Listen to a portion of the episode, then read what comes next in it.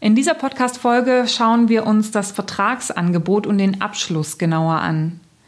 Wir besprechen, wie der Prozess im Rahmen des Vertragsangebotes optimal laufen sollte, was du tun kannst, wenn die Gehaltsvorstellungen beider Parteien auseinanderliegen und was dir am Ende, obwohl sich beide einig sind, den Abschluss doch noch vermiesen kann. Bleib also unbedingt dran und lass uns gemeinsam den Sack zumachen. Herzlich willkommen zum Personalberater Coach Podcast. Blicke hinter die Kulissen erfolgreicher Personalberatungen mit der Brancheninsiderin Simone Straub. Hallöchen! Mein Name ist Simone Straub und ich helfe Personalberatern und Personalvermittlern dabei, ein gut gehendes Geschäft aufzubauen, mit dem sie sich ein interessantes Einkommen erwirtschaften und sich gleichzeitig das Leben gestalten können, was sie sich wünschen. Und zwar ohne dabei die Fehler machen zu müssen, die andere Berater bereits vor ihnen gemacht haben. Nach einem Ausflug auf die Talent Pro und dem Interview mit Sabine Rodach kommen wir jetzt zurück zu den zehn Schritten im Vermittlungsprozess. Wir haben uns in den letzten Folgen außerhalb der Interviews, die ich da geführt habe, acht von zehn Schritten im Vermittlungsprozess angesehen. One. Die Kundenakquise. Two. Die Jobqualifikation. Three. Die Suche und Ansprache von Kandidaten. Four. Die Kandidatenqualifikation.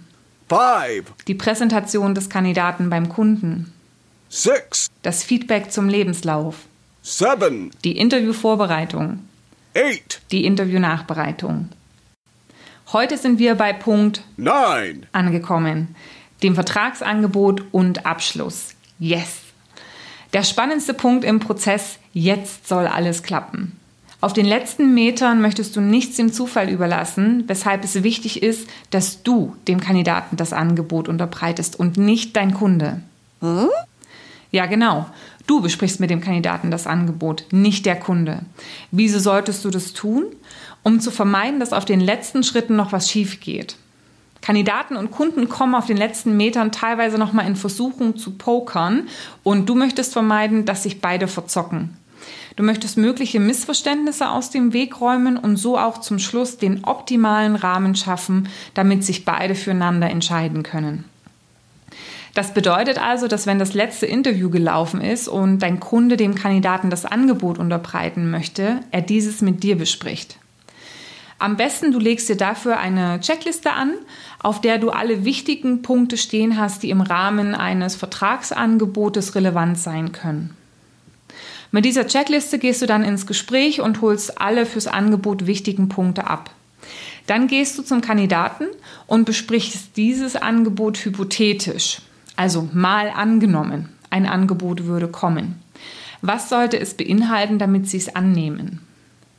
Natürlich solltest du diese Diskussion schon früher im Prozess geführt haben, aber jetzt nach dem letzten Interview, ja, wird es dann einfach noch mal ultra ultra relevant, weil now is the time sozusagen, ja? Also was ist das, was sind die Bestandteile des Angebotes, wo Sie sagen würden, dann würde ich das Angebot annehmen? Und dann äh, sammelst du, du so die Punkte zusammen und gleichst das auch mit dem Angebot ab, was äh, dein Kunde dir gegeben hat. Und ähm, im Falle alles super ist, dann closest du das ab und sagst, okay, also mal angenommen, Sie erhalten ein Angebot, das A, B, C, D, E enthält. Würden Sie es dann annehmen? Ja, das würde ich annehmen. Und wenn du hier ein klares Ja bekommst, prima.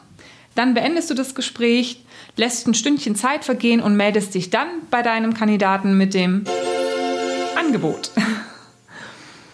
Wenn es innerhalb dieses hypothetischen Closings aber Themen oder Probleme geben sollte, ja, dann musst du noch mal zum Kunden gehen und mit diesem sprechen.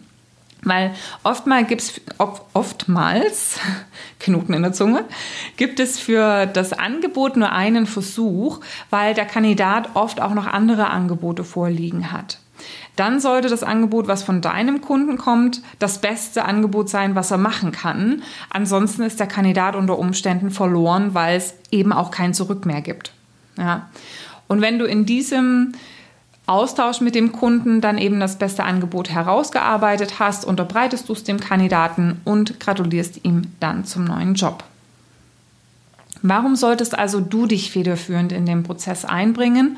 Ja, weil du zum einen natürlich die maximale Kontrolle haben möchtest, aber weil du eigentlich auch grundsätzlich in einer besseren Position bist, diese Vertragsverhandlungen zu führen und am Ende auch einen Knopf ans Angebot zu machen. Du bist in einer besseren Position, weil du grundsätzlich erstmal unbefangener bist als dein Kunde, weil wenn du es richtig anstellst, dann nimmt dich der Kandidat im Prozess auch als Berater und als Vertreter seiner Interessen wahr. Ne?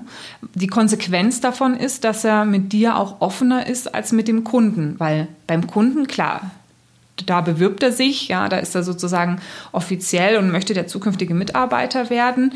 Aber mit dir sollte der Kandidat einfach ja, vertrauensvoller über seine Gedankengänge sprechen, auch über andere Angebote. Und ähm, durch diese Offenheit, durch diese Position, die du im Prozess hast, erreichst du einfach mit einer höheren Wahrscheinlichkeit eine Einigung, weil, wie gesagt, der Kandidat einfach offener mit dir ist. Du bist auch in der besseren Position, um Verbindlichkeit zu schaffen bzw. zu closen. Im Falle jetzt zum Beispiel Kandidaten oder Kunden das Package verhandeln wollen, kannst du die Verhandlungsprozesse abkürzen, indem du aktiv mit dem Wenn-Dann-Close arbeitest. Ja, also lieber Kandidat, wenn man Ihnen das und das und das anbietet, dann nehmen Sie das Angebot an. Wenn der Kandidat das Package akzeptiert, unterbreiten Sie ihm dann das finale Angebot. Ja, also nicht, dass es dann nochmal, wenn man sozusagen diese eine Sache geklärt hat und alles fein ist, nochmal ein Punkt oben drauf kommt und gesagt wird, ja, darüber sollten wir jetzt auch noch sprechen. Ja? Also diese Verbindlichkeit, dieses konsequente Closing, damit tut sich natürlich dein Kandidat bzw. dein Kunden, äh, dein Kunde schwer, weil ja, weil es sich einfach komisch anfühlen würde, ja, äh, wenn man so sozusagen so direkt eben diese Frage auch stellt. Da bist du noch natürlich noch mal in einer ähm, besseren Position, diese Verbindlichkeit zu generieren, weil der Kunde möchte dem Kandidaten nicht vor den Kopf stoßen und vielleicht auch nicht pushy wirken und der Kandidat eben andersrum dem Kunden, seinen zukünftigen ähm, Arbeitgeber ja auch nicht. Nicht zu vernachlässigen ist auch, dass du natürlich deinen Kandidaten in seinen ähm, Triggerpunkten besser kennst und im Falle das Angebot vom Kunden jetzt nicht 100% seinen Vorstellungen entspricht, kannst du natürlich diese äh, Triggerpunkte auch noch mal besser ansprechen, ja, und das eben auch in die Waagschale des Angebotes werfen, um dann zu entscheiden, ob er das Angebot annimmt oder nicht. Vice versa gilt es natürlich ähm, auch, ja. Ähm, ein letzter Gedanke dazu, und das spielt auch ein bisschen ins Thema Closing rein. Dir fällt es natürlich auch leichter zu vermeiden, dass der Kandidat das Angebot nimmt und dann zum aktuellen Arbeitgeber oder eben auch zu anderen Unternehmen geht und äh, dann entsprechend die Angebote, die er von dort hat, hochverhandelt. Ja? Dadurch, dass du einfach den Prozess verbindlicher gestalten kannst, wird das mit einer geringeren Wahrscheinlichkeit passieren. Es ist also ganz klar und kommt da auch klar hervor, dass der Kunde mit dir in dem Prozess wieder einen absoluten Vorteil gegenüber dem Prozess hat, den er alleine führen würde. Nur sehr wahrscheinlich erkennt er das so nicht, ja. Äh, eine Sache fällt mir übrigens noch ein, auch gerade das Stichwort Alternativen. Ne? Der Kunde kann sich jetzt nicht so freizügig über alternative äh, Jobangebote mit dem Kandidaten unterhalten und der Kandidat wird ihm wahrscheinlich auch nicht so freizügig Auskunft geben. Zum einen inhaltlich, was er noch für andere Angebote hat, als auch natürlich gehaltlich etc. Ne? Also das sind alles Informationen, die du natürlich deinem Kunden zur Verfügung stellen kannst in dieser ja, dritten objektiven Position, in der du bist. Und damit hat er natürlich einen ganz klaren Vorteil im Vergleich zu der Situation, dass er den Prozess ohne dich führen würde. Also du kannst letzten Endes die Wahrscheinlichkeit erhöhen, ähm, seinen Wunschkandidaten zum besten Preis an Bord zu holen.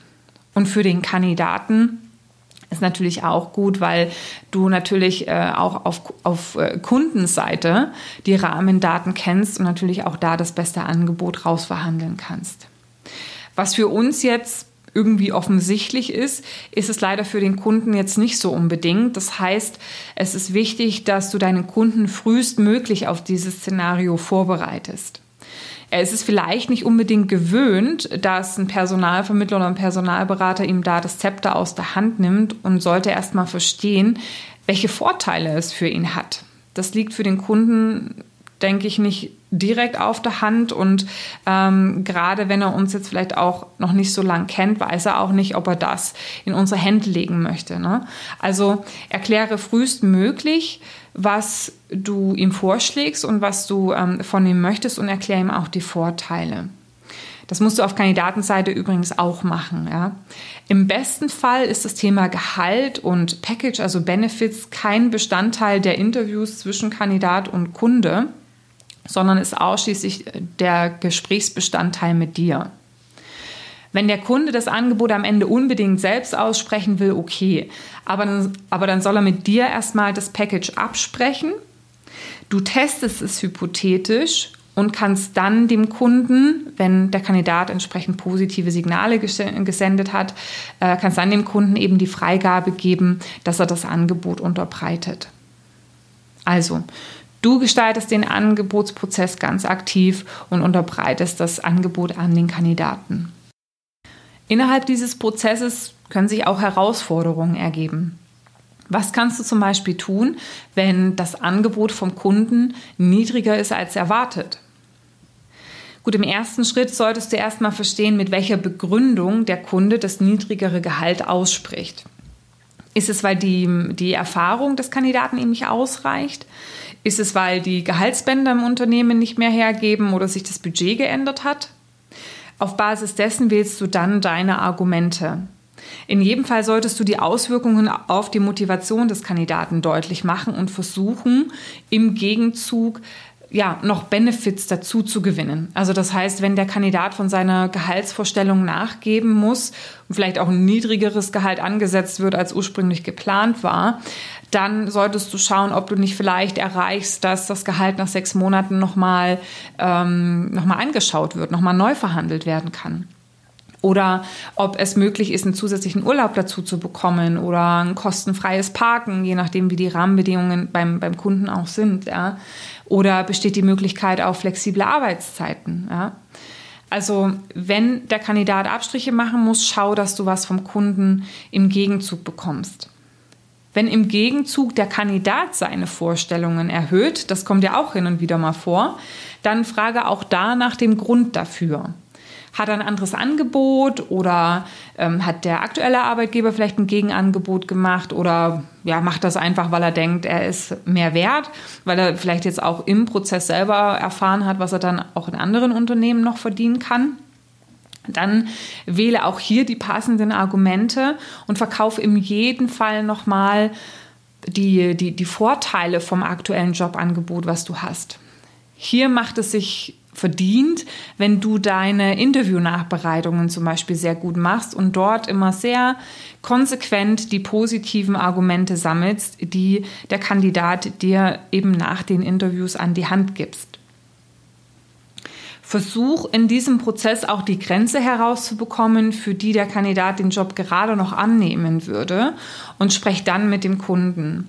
Wenn der Kunde vom Geld her nichts mehr machen kann, ja, dann gibt es vielleicht auch hier wieder, wie, wie vorhin genannt, auch Rahmenbedingungen, an denen er noch schrauben kann, damit das Gesamtpaket interessant ist.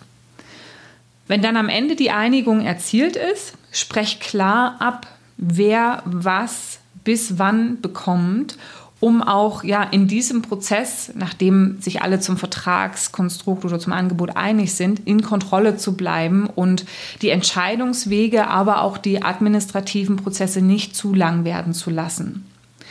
Arbeite auch hier wieder mit Verbindlichkeit, also mit Closings, um zu vermeiden, dass der Kandidat zu lang überlegt oder am Ende mit dem Angebot noch zu anderem Unternehmen geht und da entsprechend nachverhandelt. Ja, also da eben den Prozess möglichst straff, möglichst transparent auch zum Ende bringen. Ein letzter wichtiger Punkt in dem Zusammenhang ist noch die Kündigung des Kandidaten. Wenn der Kandidat das Angebot eines Kunden vorliegen hat, wird er zum aktuellen Arbeitgeber gehen und kündigen müssen. Gerade in Märkten, wo Kandidatenmangel herrscht, beziehungsweise eine hohe Abhängigkeit von der einzelnen Person an sich besteht, weil sie zum Beispiel eine Kundenbeziehung hält oder besonderes Wissen ähm, hat, dann ist eines sehr wahrscheinlich das Gegenangebot vom aktuellen Arbeitgeber. Ich kann mich da gut an eine eigene Erfahrung erinnern.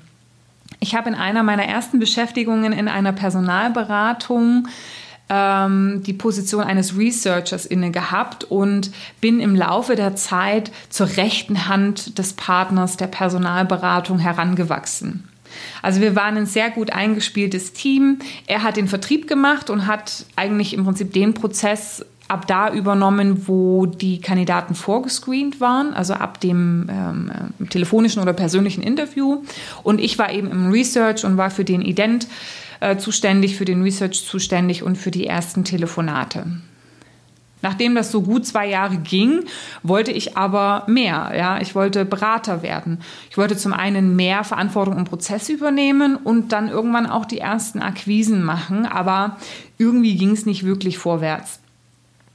Im Team an sich habe ich mich mega wohl gefühlt. Also ich habe mich mit meinen Kollegen super gut verstanden. Wir waren wirklich eine tolle Gruppe. Wir haben viel gelacht und auch so außerhalb der Arbeitszeit ähm, einiges unternommen. Ich hatte dann irgendwann, ich weiß gar nicht mehr ganz ehrlich, wie es gelaufen ist, aber tada, ich hatte ein Angebot von Kienbaum in der Tasche und ich dachte mir, wow, Kienbaum, mega.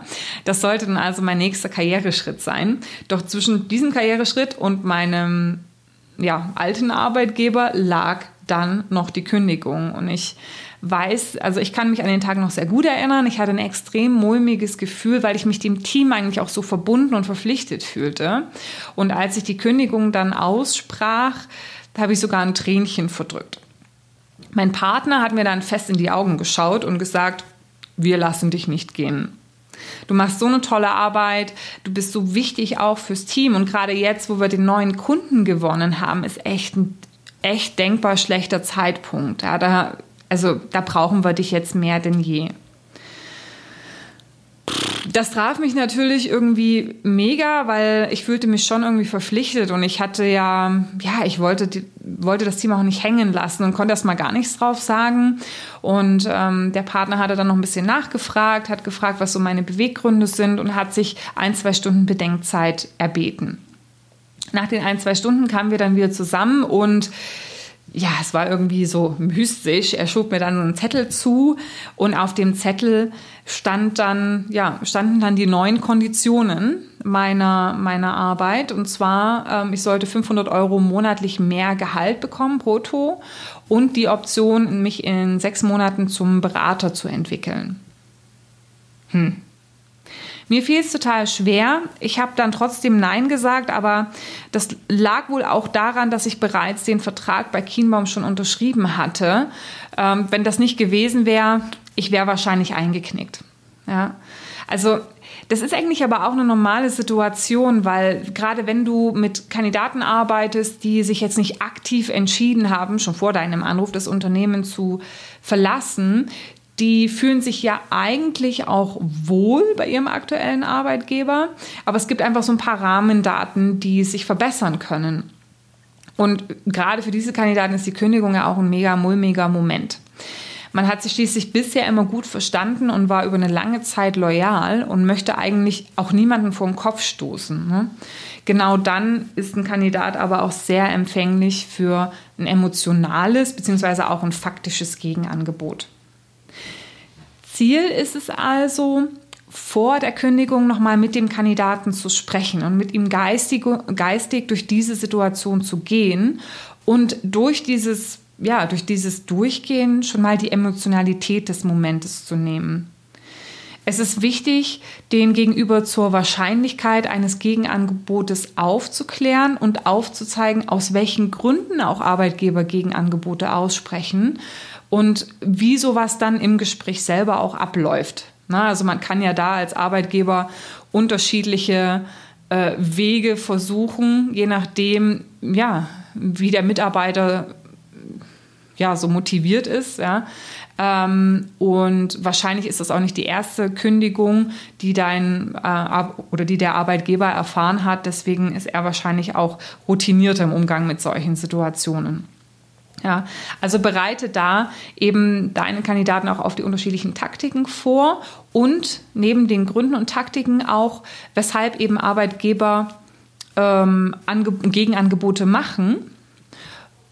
Das habe ich, glaube ich, schon gesagt, ne? Aber was ich sagen wollte, ist, neben diesen ganzen Sachen, ähm, was die möglichen Konsequenzen auch sind, wenn das Gegenangebot angenommen wird. Und das ist das eben, was auch wichtig ist. Ne? Ähm, Ideen zu möglichen Konsequenzen für den Kandidaten erfährst du übrigens in einem Blogbeitrag, den ich geschrieben habe. Der heißt ähm, Die fünf Schritte, um mit einem Gegenangebot anzugehen, umzugehen. Fünf Schritte, um mit einem Gegenangebot umzugehen. Dort gibt es ein Video, aber es gibt auch ein kostenfreies PDF mit den Konsequenzen für die Annahme eines Gegenangebotes. Und das PDF kannst du dir kostenfrei herunterladen. Das gibt dir vielleicht noch so ein paar Ideen, die du dann im Gespräch auch nutzen kannst. Den Link zu dem Blogbeitrag würde ich dir äh, in die Show Notes jetzt packen von äh, diesem äh, Podcast oder ähm, im Blogbeitrag. Ich schreibe da wahrscheinlich noch einen neuen Blogbeitrag. Aber um ganz sicher zu gehen, www.simonestraub.com slash 007. Da findest du eben äh, das Dokument. Also wichtig ist es mit dem Kandidaten, dieses Szenario schon mal gedanklich durchzuspielen, weil dann ist er vorbereitet und wenn es passiert, dann betrachtet er die, die ähm, emotionale Reaktion des Arbeitgebers auch durch eine rationalere Brille. Am besten ist es übrigens, ihr vereinbart dann nach dem Kündigungsgespräch, dass sich der Kandidat proaktiv telefonisch bei dir meldet. Dann kannst du für dich dann auch beruhigt irgendwann einen Haken dran machen, wenn alles wie geplant gelaufen ist. Ja, das war jetzt ein Brett an Informationen. Ähm, also ich fasse das für dich jetzt hier vielleicht auch nochmal zusammen. Was ist das Fazit aus der heutigen Folge? In der Phase des Vertragsangebotes gibst du die Zügel nicht aus der Hand. Du beteiligst dich als aktiver Part, indem du das Angebot erst mit dem Kunden und dann mit dem Kandidaten besprichst. Informiere beide Parteien schon frühzeitig über diesen Prozess und welche Vorteile sich für sie daraus ergeben. Führe Verhandlungen aktiv und sei verbindlich. Nicht, dass der Kandidat das Angebot des Kunden nutzt, um andere Möglichkeiten hochzuverhandeln.